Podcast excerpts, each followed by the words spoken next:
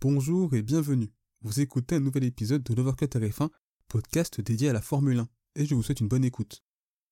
Pour cette première à Jeddah, cette séance qualificative ne nous a pas déçus, encore mieux, elle fut exaltante.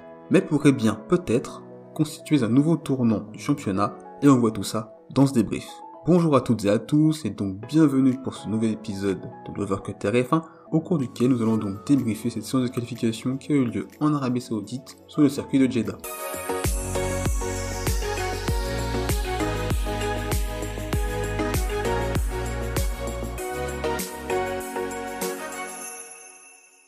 On va donc tout d'abord débuter par les As qui partiront 20e et 19e. On va pas faire long par rapport aux As, on le sait, elles sont en retrait cette saison. Il faut donc une nouvelle fois mentionner que Mick Schumacher parvient donc à devancer Nikita Mazepin et ça fait donc 18 à 2 en faveur du pilote allemand lors des duels qualification entre les deux équipiers As. 18e on retrouve Lance Stroll et 17e Sébastien Vettel, l'occasion donc d'évoquer Aston Martin, une qualification extrêmement compliquée pour Aston Martin et ce n'est pas une surprise, notamment au vu des essais libres, puisqu'elles étaient 15e et 16e en deuxième séance d'essais libres, puis 15e et 17e en troisième séance d'essais libres. Les Aston Martin n'avaient tout simplement pas le rythme. Et c'est donc difficilement explicable, mais peut-être que cette voiture qui semblait très performante au Qatar n'est tout simplement pas adaptée à cette piste de Jeddah. Et donc au vu du déroulé du week-end, il est très difficile d'imaginer un rebond en course. Et c'est donc la première fois cette saison que les deux Aston Martin sont éliminés dès la Q1, et cela souligne donc le manque de compétitivité de la part de l'écurie britannique. 16e on retrouve donc Nicolas Latifi. On le sait, pour le Canadien, l'exercice du tour rapide n'est pas son fort, et cette fin de saison plus difficile pour Williams, qui est donc revenu depuis plusieurs grands prix à son niveau de début de saison, et c'est un niveau de performance qui ne permet pas à Latifi de pouvoir passer régulièrement la Q1. En effet, en 21 qualifications, seulement à 4 reprises, le pilote canadien s'est retrouvé en Q2. Voilà pour la Q1, on passe maintenant à la Q2. On retrouve donc 15e Carlos Sainz qui n'a pas réalisé de temps. En effet, il a été l'auteur d'une erreur qui va donc compromettre sa course et c'est donc dommage tant la Ferrari était performante sur ce tracé de Jeddah. Il perd le contrôle de sa monoplace dans le premier secteur, il part donc en tête à queue et heurte le mur, et par conséquent son aileron arrière est endommagé, et cela aurait pu être bien pire. Malheureusement Ferrari n'a pas le temps de changer cet aileron, il réalise donc des réparations artisanales qui s'avéreront toutefois insuffisantes, puisque par la suite la voiture deviendra inconduisible. Et on a pu le constater lors de sa seconde tentative, où il perd de nouveau au même virage le contrôle de sa Ferrari. C'est donc une déception pour le pilote espagnol, et de fait sa course risque de ne pas être simple dans ce peloton. 14e on retrouve donc George Russell, un nouveau passage en Q2 pour le pilote britannique, la Q2 pour lui c'est devenu une sorte de normalité, et c'est donc la 19e fois cette saison que cela se produit, en 21 séances de qualification, c'est donc une super performance, il a encore une fois fait le boulot, donc félicitations à lui. À la 13e place se trouve Fernando Alonso, après un excellent week-end de Qatar, ponctué par un podium, ce fut plus difficile pour l'Espagnol à Jeddah. En effet, il a été à la limite de l'élimination en Q1 et il n'a pas pu atteindre la Q3 avec cette 13e place. Il est quand même assez loin d'Ocon puisque 3 dixièmes séparent les deux équipes alpines et la performance d'Ocon montre qu'Alonso avait tout de même les capacités de pouvoir faire mieux durant ses qualifications et c'est donc dommage pour le pilote espagnol. Raikkonen partira donc 12e et après un week-end très difficile au Qatar, au cours duquel les deux Alfa Romeo avaient été éliminés dès la Q1, et eh bien en Arabie Saoudite ça va beaucoup mieux pour l'écurie suisse. Kimi Raikkonen se retrouve donc à cette douzième place. On le sait en qualification, le pilote finlandais n'est généralement pas très brillant, et le fait qu'il égale sa meilleure qualification de l'année lors de ce week-end traduit tout de même ce regain de forme d'Alfa Romeo sur ce circuit de Jeddah. À noter une frayeur avec un contact avec Bottas qui était au ralenti et qui a donc conduit au fait que le pilote Sauber a dû avoir des dégâts sur sa monoplace et c'est donc très étonnant qu'il n'y ait pas eu d'enquête à ce sujet.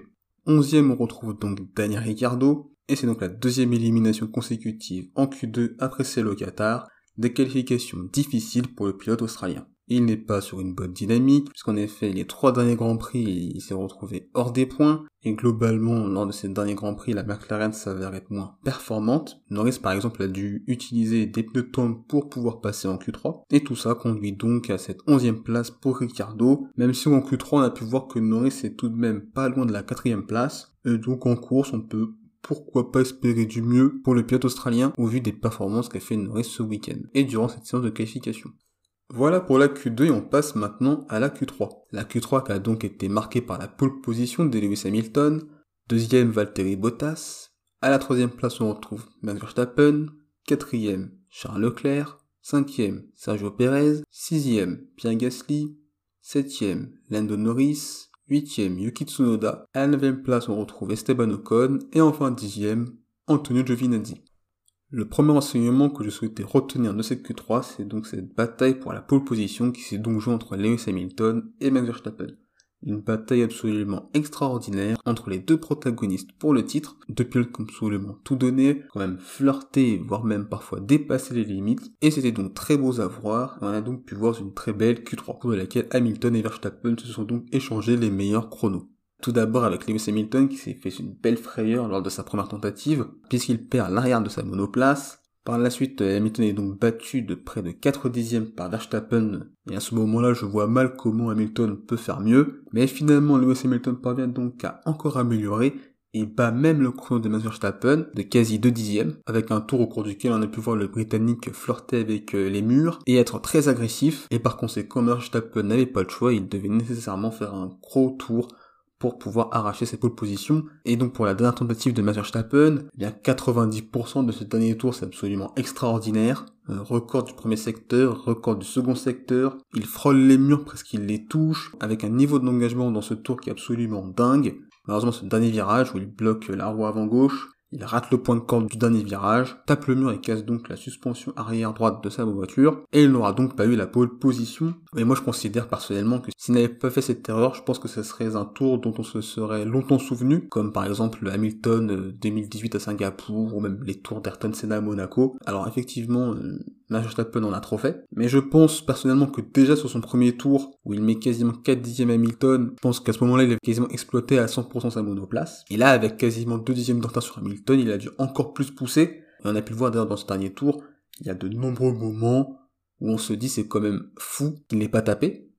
Notamment à la sortie du virage 2 où il, où il a quelques millimètres du mur. Et je pense que ce retard de 2 dixièmes sur Hamilton avant son dernier tour, ça a fait que Verstappen s'est dit qu'il devait pousser et donc être encore plus agressif. Et donc il était obligé bah, donc d'être ultra agressif et donc d'être à la limite pour pouvoir obtenir cette pole position.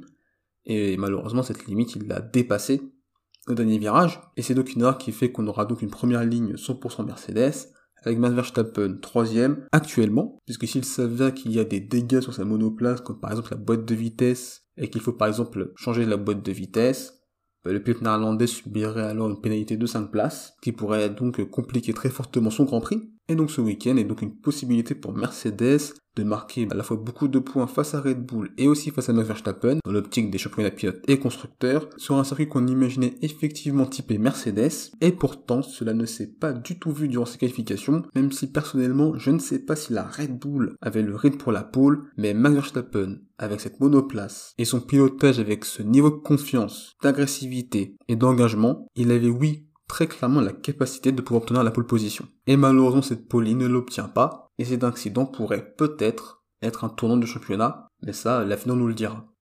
Le deuxième enseignement que je souhaitais retenir de cette Q3, c'est donc la belle performance des pilotes francophones, avec la quatrième place de Charles Leclerc, la sixième de Pierre Gasly, et la neuvième place d'Esteban Ocon.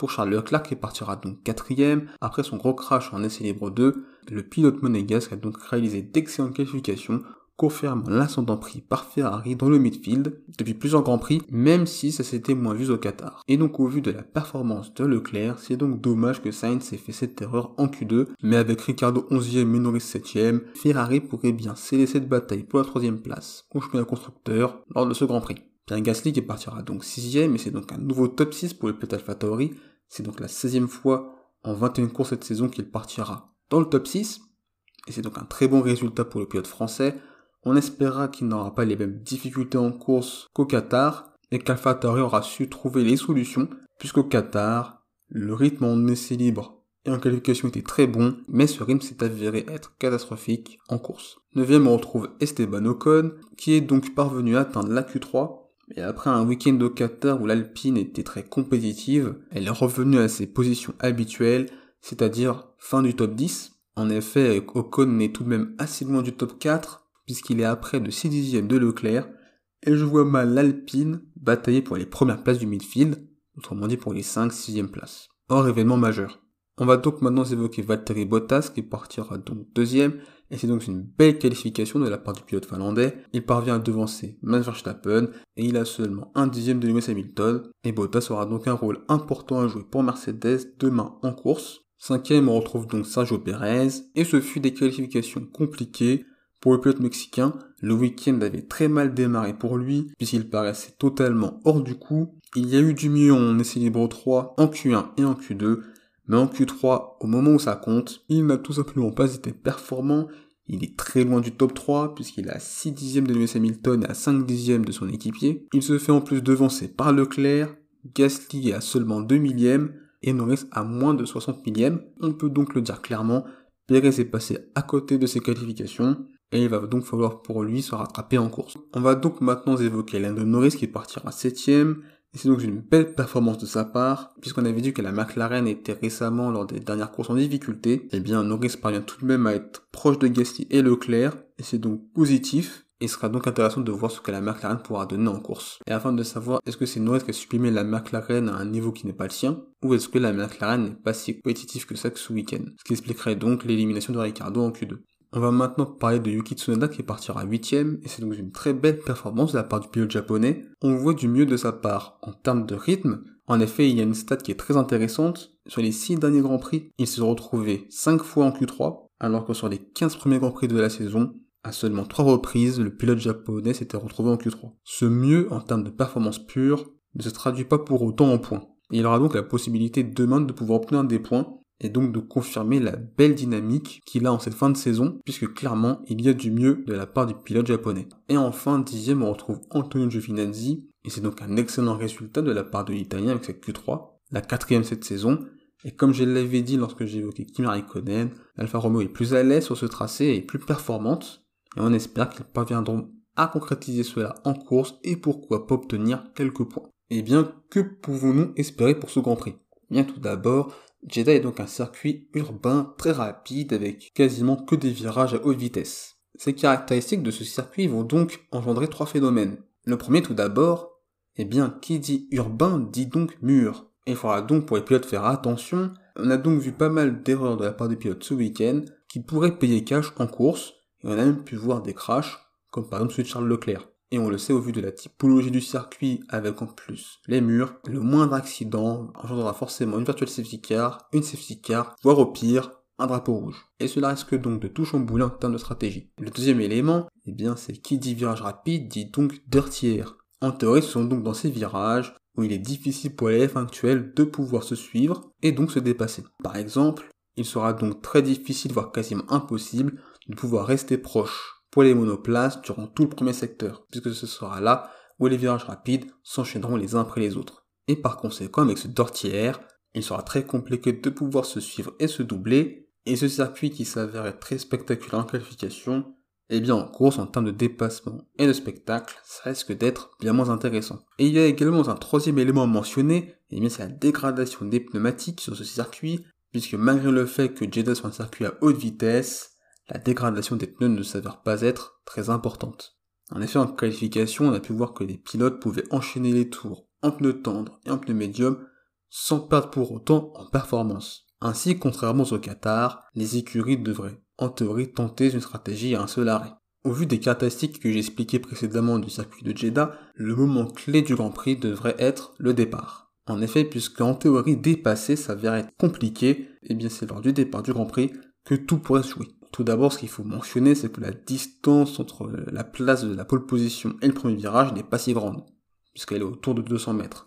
Il n'y aura donc pas ou très peu de phénomènes d'aspiration, et donc à moins d'un départ absolument catastrophique, il ne devrait pas y avoir trop de perte de place. Il faudra d'ailleurs faire attention aux deux premiers virages de ce circuit de Jeddah, qui sont d'ailleurs les deux virages les plus lents du tracé. Ce sont donc un virage à gauche puis un virage à droite qui sont très serrés, et qui pourraient donc être propices à de la casse, à des contacts, voire même à des accrochages, pourra donc conduire pourquoi pas une intervention de la voiture de sécurité réelle, virtuelle, voire même drapeau rouge. Et donc pour les pilotes de tête, je vois mal hors départ catastrophique des Mercedes, Max Verstappen se retrouver en tête de la course à la fin du premier tour. Puisque comme je l'ai expliqué auparavant, il n'y aura pas ou très peu d'aspiration, et donc je pense que les Mercedes pourront bien mieux gérer le départ par rapport au Mexique. Par la suite, cela devrait donc être une course d'attente, avec pour objectif de faire un premier relais le plus long possible, sans finir à la crevaison, comme on a pu le voir au Qatar. Pourquoi je dis cela? Eh bien tout d'abord puisque dépasser est compliqué sur ce tracé, d'un point de vue théorique. Par conséquent, je vois mal des pilotes tenter les undercuts et donc se retrouver englué dans le trafic, et par conséquent perdre du temps, car se suivre et dépasser à Jeddah ne sera pas simple. Et il y a un deuxième élément qui est donc fondamental, c'est que ce circuit de Jeddah est donc un circuit urbain, et donc au moindre accident, il y aura forcément une virtual safety car, une safety car, voire même un drapeau rouge. Ainsi, des pilotes pourraient donc bénéficier d'arrêts entre guillemets gratuits, puisqu'ils perdraient très peu, voire pas du tout de temps. Et on a pu le voir ce week-end, l'erreur peut très facilement arriver. Et je pense que personne ne prendra le risque de faire un undercut avec l'hypothèse qu'un accident pourrait potentiellement avoir lieu. Et au vu de ce qu'on a pu voir ce week-end et au vu de la typologie du circuit, je vois mal comment il n'y aurait pas lors de la course au moins une VSC ou une safety car, voire même au moins un drapeau rouge. Et je pense que c'est donc un élément crucial que les équipes devront prendre en compte, notamment en termes de stratégie. Cette hypothèse d'accident qui pourrait conduire à l'apparition d'une safety car ou d'une virtual safety car pourrait permettre à Red Bull de prendre l'avantage sur les Mercedes. En effet, si Max Verstappen n'est pas en tête, à moins d'avoir un rythme au-dessus d'Hamilton et de Bottas, je le vois mal gagner. Et si en plus le pilote néerlandais doit être pénalisé pour un changement de boîte de vitesse à la suite de son accident en Q3, eh bien cette course pourrait être une balade pour les Mercedes. Dans le midfield, je pense que Perez parviendra à récupérer sa quatrième place, et je le vois mal finir plus haut à la régulière. Pour la cinquième place, c'est donc la place des meilleurs des autres, et il y aura selon moi plusieurs candidats comme Leclerc, Gasly et Norris. Je pense que des pilotes comme Tsunoda, Ocon, encore Ricardo, et pourquoi pas Sainz, lutteront plutôt pour les places pour finir dans le top 10. Mais parmi les trois favoris que je mentionne, le départ sera crucial et conditionnera qui sera le favori pour finir cinquième et qui finira finalement cinquième du Grand Prix. Et vous, qu'avez-vous donc pensé de cette séance de qualification? Quels sont pour vous les tops et déceptions de cette séance? Votre opinion sur cette Q3 et cette lutte pour la poule entre Lewis Hamilton et Verstappen? Votre avis sur l'erreur de Max Verstappen est-ce que cette erreur peut être considérée comme le tournant du championnat? N'hésitez pas à partager votre avis en commentaire et sur mes réseaux sociaux, à la fois sur Instagram et Facebook. Il suffit juste de taper côté F1 et vous me trouverez. N'hésitez pas à partager cet épisode, à le liker et à vous abonner. On se retrouve lundi 6h30 pour le début du Grand Prix d'Arabie Saoudite. D'ici là, portez-vous bien, je vous souhaite le meilleur. Salut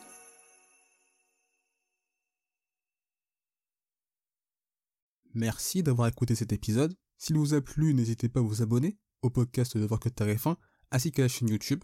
C'est une façon de soutenir le projet et également de ne pas manquer les prochains épisodes. N'hésitez pas également à partager cet épisode à vos proches. On se retrouve les amis très bientôt. D'ici là, portez-vous bien, je vous souhaite le meilleur. Salut